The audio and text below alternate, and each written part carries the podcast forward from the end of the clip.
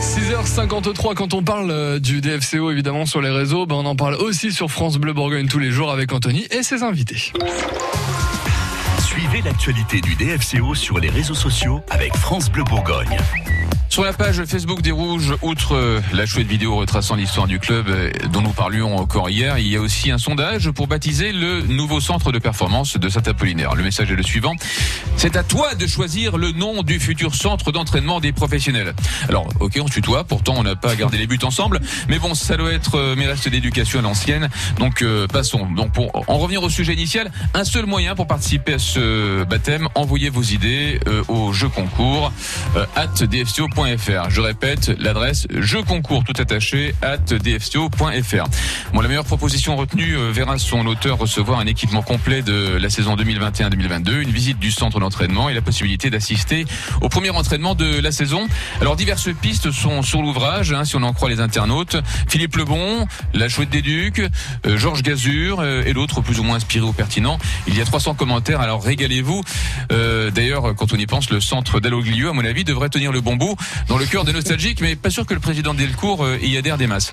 Bon, euh, et et vous les amis, quelles seraient vos, vos propositions de nom pour le centre euh, de formation euh, ou de performance de Saint-Apollinaire avec Chariot, par exemple? Ça dépend si ça donne de bonnes choses ou pas. Oui. Mais si ça fait un flop, on pourrait l'appeler la couette. La couette. C'est extraordinaire ce qui se passe ce soir, sachez-le, c'est extraordinaire. Quand tu... Moi, moi, je milite pour que Jean-Claude euh, devienne le nom du centre d'entraînement. Je vais acheter des t-shirts, des Donc- banderoles. Donc ma suggestion en fait. Évidemment, ça. moi je suis titulaire au Jean-Claude FC, euh, uniquement là pour représenter euh, les belles couleurs du DFC. Antoine Cordier, une suggestion peut-être? Bah moi j'ai entendu, euh, j'ai entendu qu'en commentaire Facebook il y avait Philippe Lebon et Oui. vu que je joue la réincarnation de Philippe Lebon sur scène, je vote pour Philippe Lebon. Ok, bon.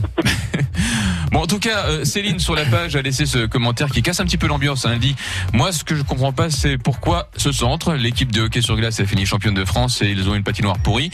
Je comprendrai euh, jamais pourquoi autant d'argent investi dans le foot. Alors, il semblerait qu'une obsolète patinoire soit plus efficace qu'une pelouse chauffée, hein, si on se réfère à l'histoire de l'ex-CPHD. Mais au Lakers, le centre est là. Il va porter ses fruits et élever euh, à nouveau le DFCO au niveau qu'il mérite. 100% DFCO, 18h-19h, tous les soirs sur France Bleu Bourgogne. 100% DFCO à retrouver bien évidemment tout à l'heure à partir de 18h. Et ce sera où? Évidemment sur France Bleu Bourgogne.